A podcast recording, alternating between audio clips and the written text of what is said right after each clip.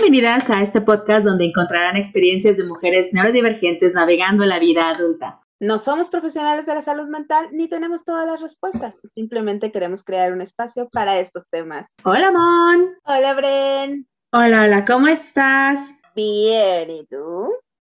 Pues eh, yo finalmente libre, porque como muchos saben, bueno, pues yo soy maestra y acabamos de iniciar el verano. ¡Wii! Viviendo el sueño. Creo que una de las cosas que más me decepcionó de empezar la, entre comillas, vida adulta fue dejar de tener periodos vacacionales, porque México y sus leyes de tienes una semana después de 10 años trabajando. Es verdad, ¿no? Como que, bueno, para quienes no sepan, usualmente México es uno de los países donde de hecho trabajamos más horas, pero que al mismo tiempo somos los menos productivos. O sea, tenemos una... una, un, un, día de trabajo muy largo, pero pues a lo mejor te dan como, no sé, son sería como ocho horas a la semana, perdón, ocho horas al día. Este, un descanso de media hora, a lo mejor, en la mayoría de las personas les dan, y solamente cuando cumples el año te dan como una semana, ¿no?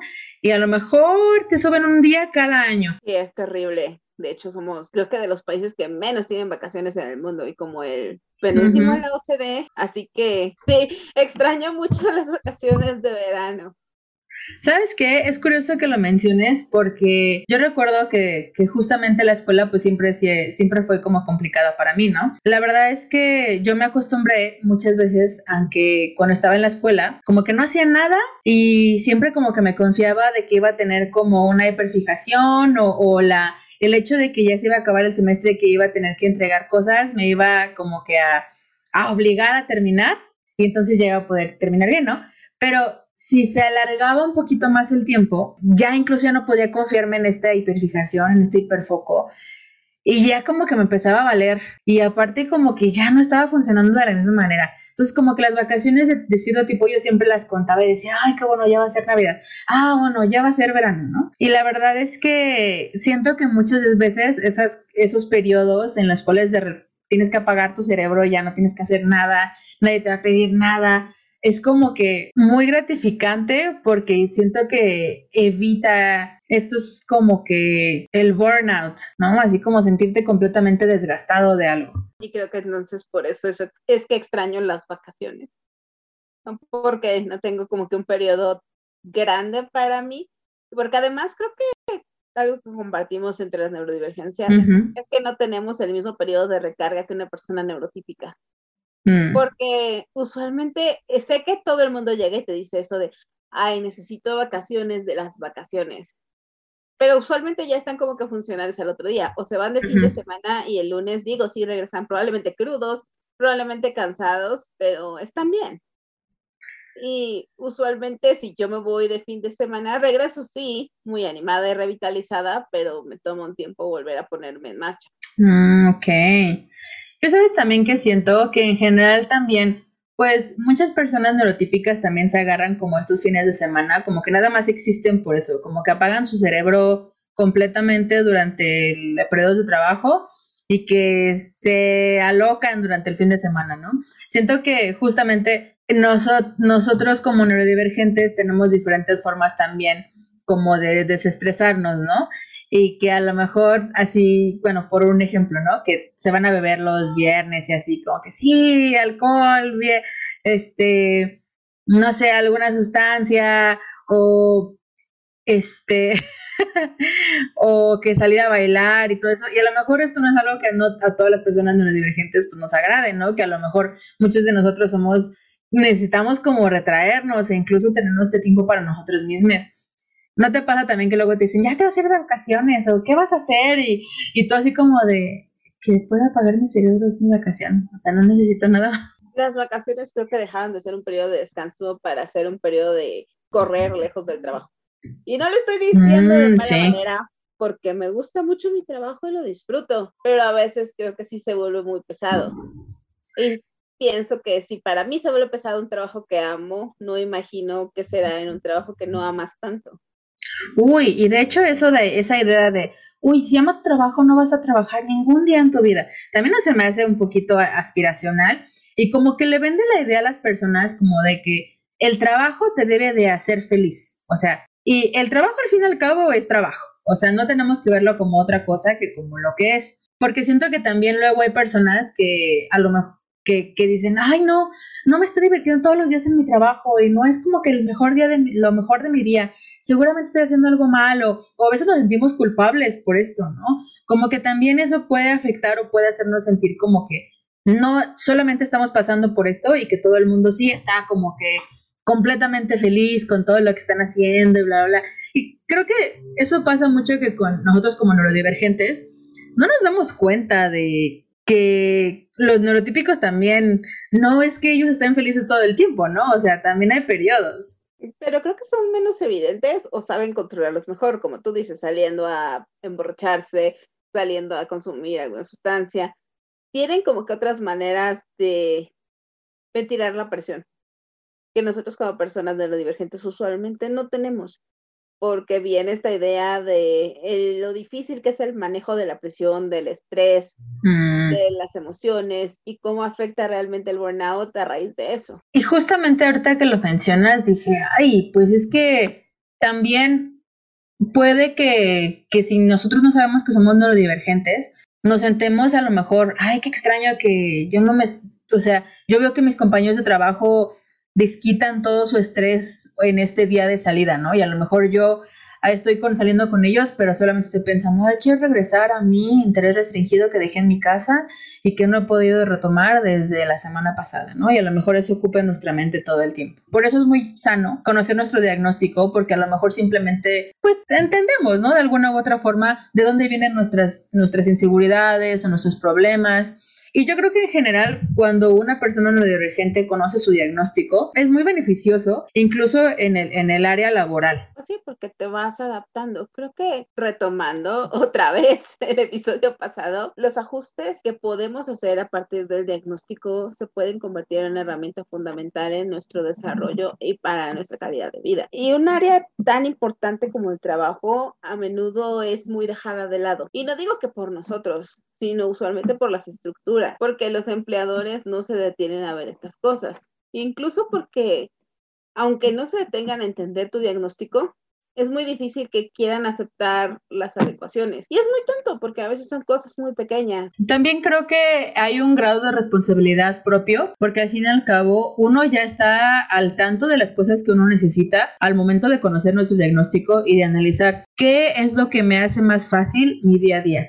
Me hace más fácil yo tener escrita mi rutina de hoy. Me hace más fácil tener las tareas que voy a realizar. Cuando uno conoce su diagnóstico tal cual, hay cosas como que suenan como que lógicas para nosotros, así como de leemos como que las características de alguien con nuestra neurodivergencia y decimos, ah, por eso yo siempre hago esto, esto y esto, ¿no? Entonces, ya sabemos de alguna forma cómo reaccionamos. Entonces, algo que a mí se me ha hecho muy útil es como tratar de reconocer patrones y, tratar de adelantarme las cosas que me hacen sentir más segura o adelantarme las cosas que me pueden pasar. Si tengo TDA y se me pierden las cosas, ok, ¿qué es lo que más se te pierde? ¿Qué cosas son las que necesitas para que no se te pierdan? ¿No? Ah, ok, si tengo esto, algo con mucha energía, ¿qué son cosas o actividades que yo puedo hacer o en qué momento incluso tengo más energía para poder hacer esto? Y la verdad es que es complicado porque muchas veces sabemos que como neurodivergentes no siempre tenemos como que la seguridad de comentar las acomodaciones que necesitamos, pero sí va a ser muy importante que si queremos, eh, sobre todo, disfrutar de un grado de independencia, tengamos que esforzarnos un poquito para poder comunicar justamente lo que necesitamos.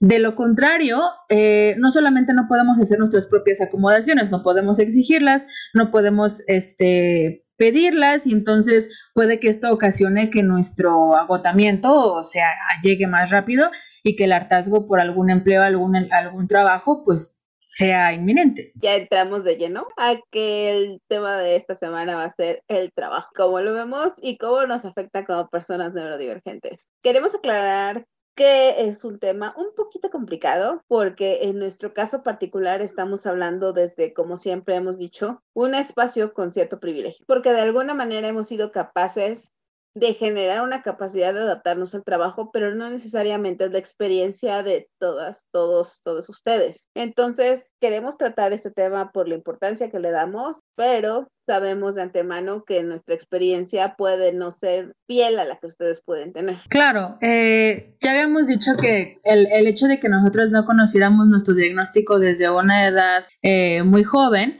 pues hizo que desgraciadamente, pues muchas veces el exterior forzara o nos nos obligara, a lo mejor, nos, nos exigiera de alguna forma, eh, resultados que a lo mejor eran más sencillos para una persona neurotípica. Esto obviamente ocasiona muchísimo estrés y es algo que, con lo que lidiamos día a día eh, todas las personas eh, neurodivergentes, pero también nos ayuda un poquito a reflexionar acerca del lugar en donde estábamos y las herramientas que necesitábamos para poder salir adelante como que utilizando nuestra neurodivergencia para nuestro beneficio en lugar de que nos detuviera de algo, ¿no?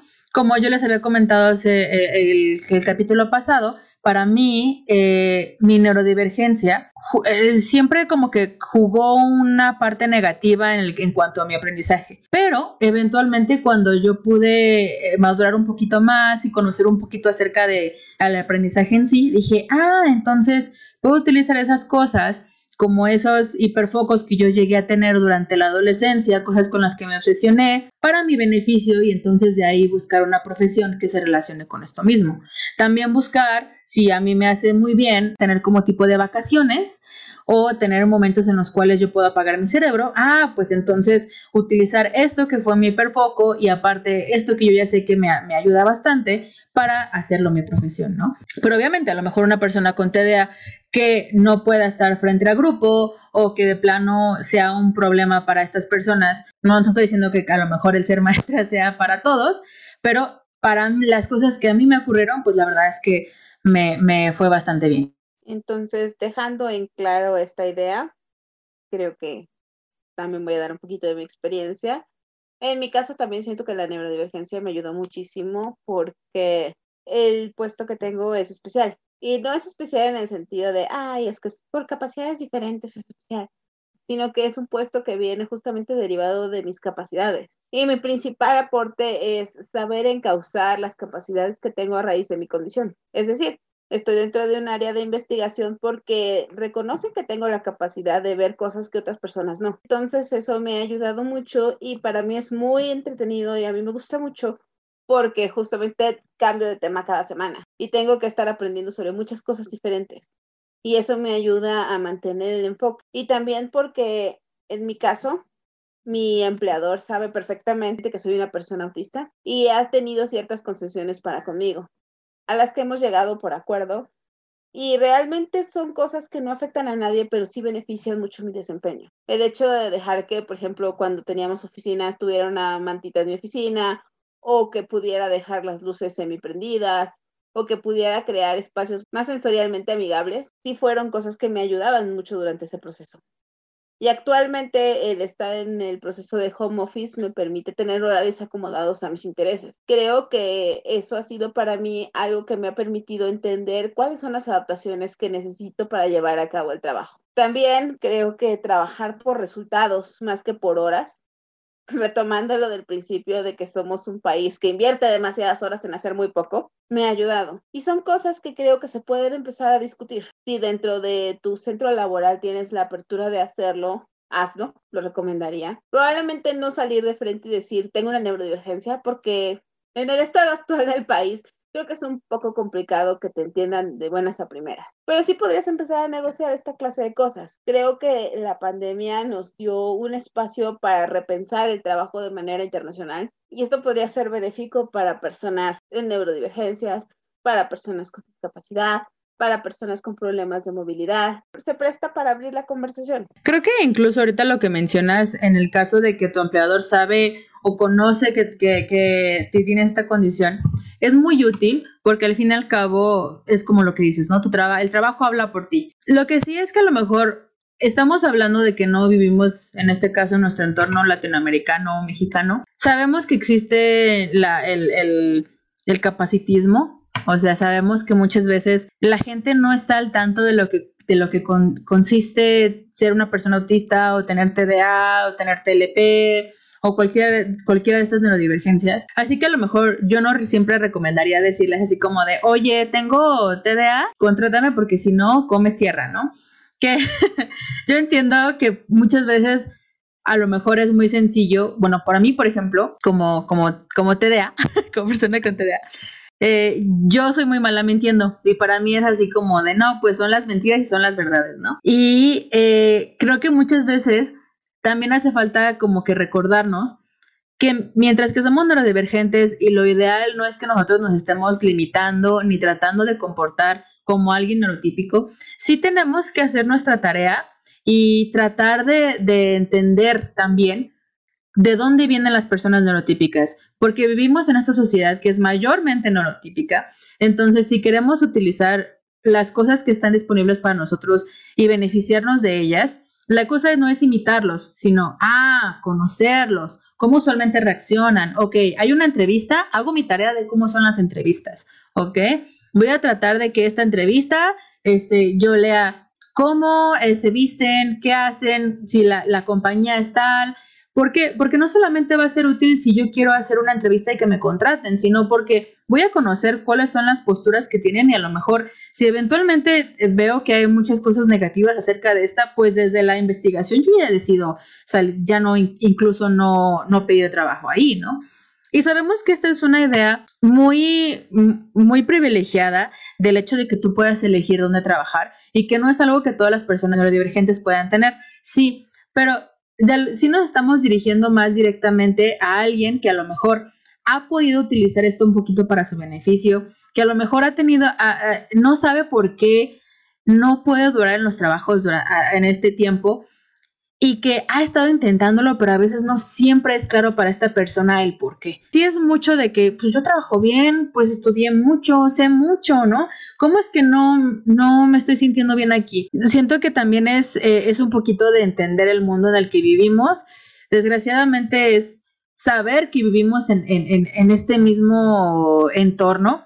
Y si queremos hacernos un poquito más independientes, pues nosotros también considerar que somos diversos, entonces nuestra neurodivergencia no es la única diversidad que existe. Y teniendo en cuenta todo este contexto, entonces creo que si, por ejemplo, nos estás escuchando aún desde prepa en universidad, sería recomendable que empezaras a pensar un poquito en tu vida laboral. No como en algo que sea agobiador, pero sí empezar a entender que probablemente en primer lugar, que tengas la apertura de pensar que puedes terminar trabajando en algo que no tiene nada que ver con lo que estudiaste porque también a veces eso es demasiado, demasiado, demasiado pesado el pensar que si estudiaste para contador tienes que ser contador. Y no digo que no se dé la situación, pero también el abrirte te puede quitar un peso encima. Y también el tratar de entender cuáles son tus puntos fuertes, porque es muy importante tener un recuento de tus habilidades a la hora de buscar empleo. Y porque de esa manera también va a ser más fácil para ti poder ajustar tu tiempo, poder buscar las acomodaciones que necesites, poder ver qué es lo que quieres hacer y cómo lo vas a hacer. Si partes desde lo que ya tienes ganado,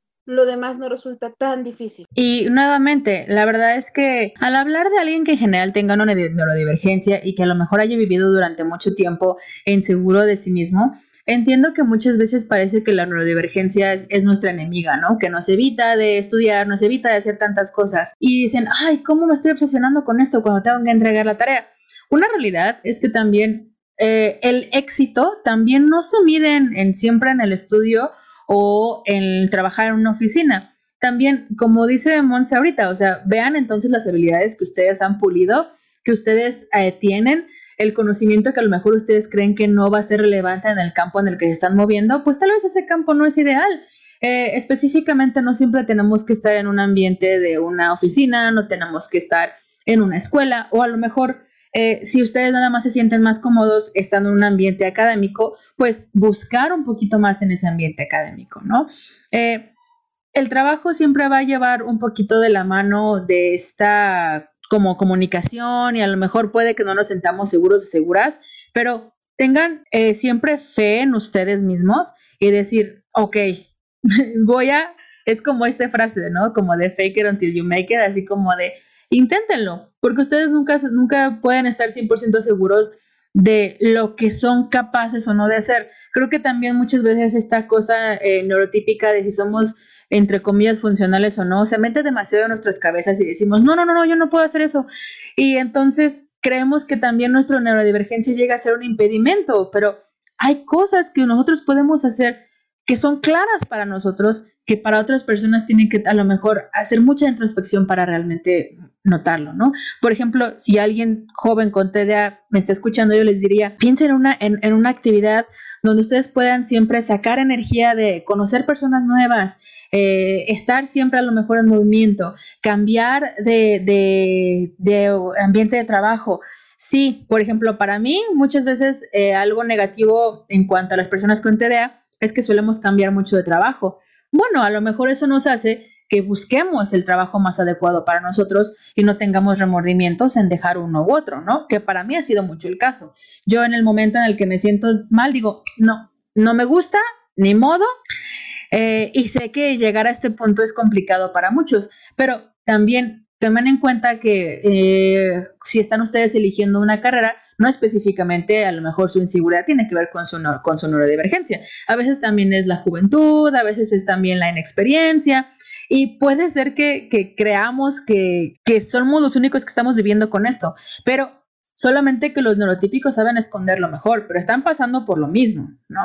Entonces, ustedes siempre estén seguros de que puedan eh, de que lo que se ponga frente a ustedes, ustedes pueden lograr. Creo que eso es lo que suena un poquito a este como tipo coaching, pero la verdad es que yo siempre lo creo, que nunca sabemos de los que somos capaces hasta que nos enfrentamos a esto mismo. Y finalmente, vernos de nuevo y trabajar con lo que tenemos, porque estamos muy acostumbrados a querer trabajar con lo que hay, a querer trabajar dentro de las normas de lo neurotípico. Y regreso con esta frase que siempre me gusta, que se le atribuye a Einstein por alguna razón, de no poder juzgar a un pez por su habilidad de escalar árboles. Quizás si sigues insistiendo en tratar de entrar dentro de las normas neurotípicas, sigas teniendo fallos. Y si sigues teniendo fallos, de todas maneras, no te frustres, pero sí puedes empezar a ver qué es lo que está fallando y ver cómo lo puedes arreglar tú para ti. Claro. Pensarlo desde fuera de la caja, que creo que eso es algo en lo que somos particularmente buenos, buenas, buenas, buenas, y ver qué es lo que te sirve, buscar las, las acomodaciones necesarias para que tú puedas con ese trabajo y tratar de entenderte también para no llegar al burnout. ¿Es un trabajo pesado? Sí. ¿Es un trabajo pesado que se hace en paralelo al trabajo laboral? También. Pero así es la vida. y ojalá fuera más fácil, ojalá fuera más simple, pero ya dijimos que no calificamos para becas del bienestar, así que no hay otra. Sí, no, la verdad es que siento que muchas veces también, como habíamos dicho antes, ¿no? Cuando conocemos nuestro diagnóstico pasamos por este periodo de, sí, todo lo malo en mi vida ha sido por mi neurodivergencia, ajá, pero esto simplemente nos hace, es, es un caminito directo al odio por uno mismo, porque ¿qué es la neurodivergencia sino uno mismo? Entonces, Recuerden, como, como dice ahorita Monse, o sea, tratemos de conocer la caja, pero no pensar dentro de ella. Entonces, eso es como que lo más ideal. Y finalmente cerrar con esta nota de esperanza de decir, no siempre eres tú, no siempre eres solo tú. Hay muchas cosas en tu entorno, pero no se trata solo de entender que están ahí, sino de verlas, comprenderlas y actuar en razón de ellas. Porque desafortunadamente no se van a ir, pero sabemos que tú, que yo, que nosotras, que nosotros, nosotres. Al final del día seguimos aquí, seguimos resistiendo y somos capaces de ir contra eso y contra más. Claro. Eh, me gustaría también mencionar que, como dice Mon, puede que el mundo ahorita parezca en general de los, de los neurotípicos, pero eso no va a hacer que nosotros dejemos de existir y lo que mejor podemos hacer es eh, hacernos presentes, ¿no? Entonces, la verdad es que estoy, yo, yo por eso siempre estoy muy orgullosa y estoy muy consciente de mi neurodivergencia, no de mis limitantes, sino de lo que me ayuda o lo que me, lo que me ha enseñado o lo que me ha llegado a ver gracias a mi neurodivergencia, ¿no? Pero bueno, también queremos que recuerden que yo soy Brenda. Yo soy Mon. Y somos Good, Good girls. girls. Bye. Bye.